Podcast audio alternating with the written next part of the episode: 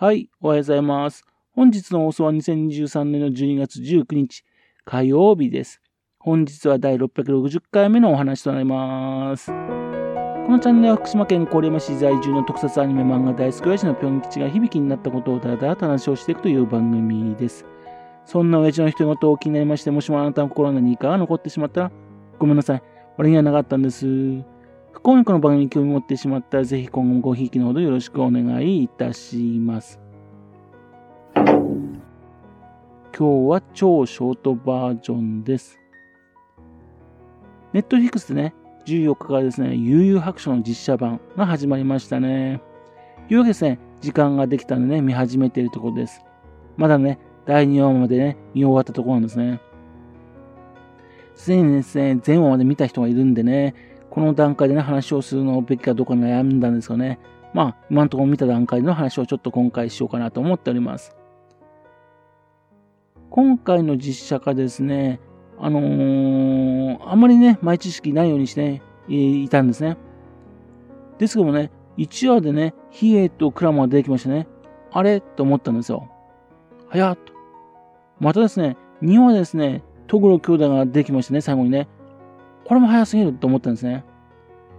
どうやらネットフィックスですね、今回ね、5話しかないって話なんですね。これちょっとびっくりいたしました。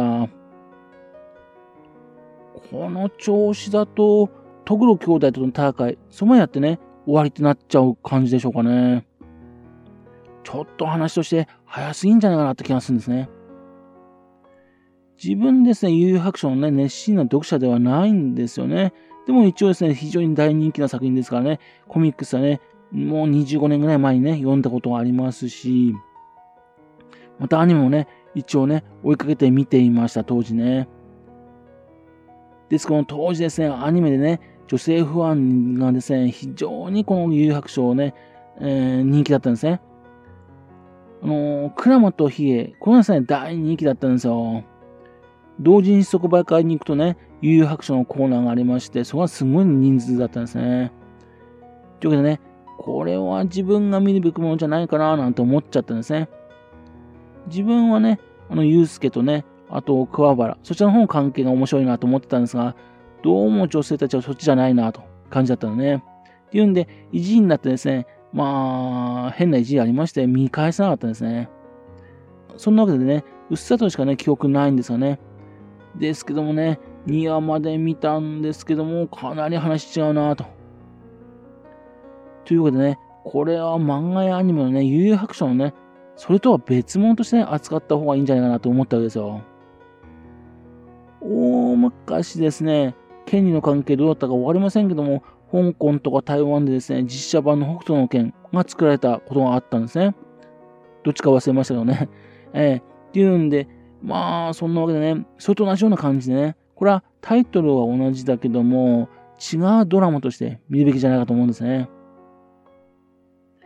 ついね、同じものと思っちゃうとね、比較しちゃって、そして作品の面白さを見過ごしてしまう可能性あるから、ある、ある、あると思うんでね。そう思ったわけですね。でも本当にネットフィックスでね、あのワンピース、うん、作者の人がですね、あの、ワンピースの方は作者が褒めていましたけども、この悠々白書をね、作者はどういうふうに思ったのか、ちょっとそこはすごく気になるところですね。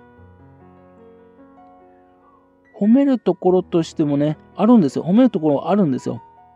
あのアクションドラマとしてね、頑張ってると思いました。昨今日本のテレビドラマでね、ここまでのアクションっていうのは見ることができないですよね。あの車のアクションとかね、あるいは体を使ったアクションでもね、非常にね、よくできていると思いました。体を使ったアクションではですね、ちっちゃいものが大きいものを倒すんだったら、こういう風に戦った方がいいよねっていうのをね、ちゃんと描いててね、ああ、すごいっていう感じでしたね。ですけどもね、やっぱりそのアクションはね、いいんですけども、えっと、やっぱり実写化っていうですね、一番のハードルはですね、自分のそれぞれの人が持ってるイメージとね、その配役が似てるか似てないかなんですね。この作品でもね、いいキャラクターいるんですよ。ね、あの、敵のね、の左京っていうキャラクター。これはですね、非常に良いキャラクターになっていると思いました。原作にかなり近づけてる感じがしました。また自分が好きな桑原。ね、これも原作と違ってるんですけどね、かっこよくなってるんですが、これはこれでね、良い改変だと思いましたね。そしてあと主人公のね、浦飯祐介ですけどね、これ頑張ってると思いました。ね、似てるとは思わないんですが、まあ、頑張ってると思いましたね。これ回を重ねていけばね、近づいていくかなって感じでね、思ってました。あと、コエンマですね。コエンマはですね、あのー、原作のね、かっこいいバージョンのね、コエンマとして出てきましてね、これはこれでね、あれかなと、と思いましたね。で、残念だったのはですね、ボタンなんですよ。これはですね、俳優の人がっていう問題じゃなくてね、どうしてこういう風にね、この制作者をね、改変したのかなって感じなんですね。だったの、メイクとね、衣装。あれって、えっ、ー、と、その制作者側がやったんでしょ？多分ね。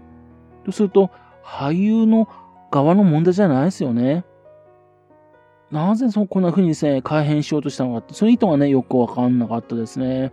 配役の人に合わせて改変したっていうわけじゃないような気がするんですよね。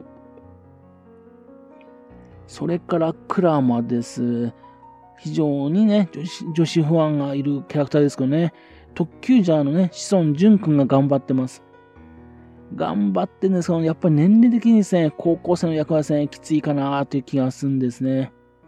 そしてこの役役はですね、非常にですね、実写化するときに難しい役だと思うんですよ。っていうんで、子孫淳君頑張ったんだけどね、やっぱりそういうね、答えることが難しかったなって気がするんですね。比叡もですね、イメージと違うような気がするんですね。ですけど、まだ2話まで見た段階なのでね、あんまり出番がないんでね、ちょっとよくわかんないですが。ですも、この、クラマとヒエがですね、原あの原作のイメージとかなり違うっていうのはね、そうするとあの昔のね、悠々白書の女子ファンはね、食いついてこないことになっちゃうなと思ったんですね。あとはですね、トグロ兄弟はですね、まだわかんないです。ちらっと出てただけですよね。ですけども、あのね、トグロ弟、ね、どんな風になるのかなと。ね、これが、頑張ってもなかなか難しいんじゃないかなと気がするんですね。実写が難しいキャラクターですからね。ちょっとそこは非常に楽しみでもありますし、ちょっと怖いなというところでもあります。ということですね、えっ、ー、と、今回はですね、ネットフィックスの実写版、ね、悠々白書の第2話まで見た段階での感想、ね、思ったこと、それを勝手に話させていただきました。でもね、一応前話ね、見てね、えー、見たいと思ってます。また見終わったらね、感想を言おうかなというふうに思ってます。はい。それではまた次回よろしくぴょん吉のお宅の話をお付けくださいね。本日もお聴きくださいまして誠にありがとうございました。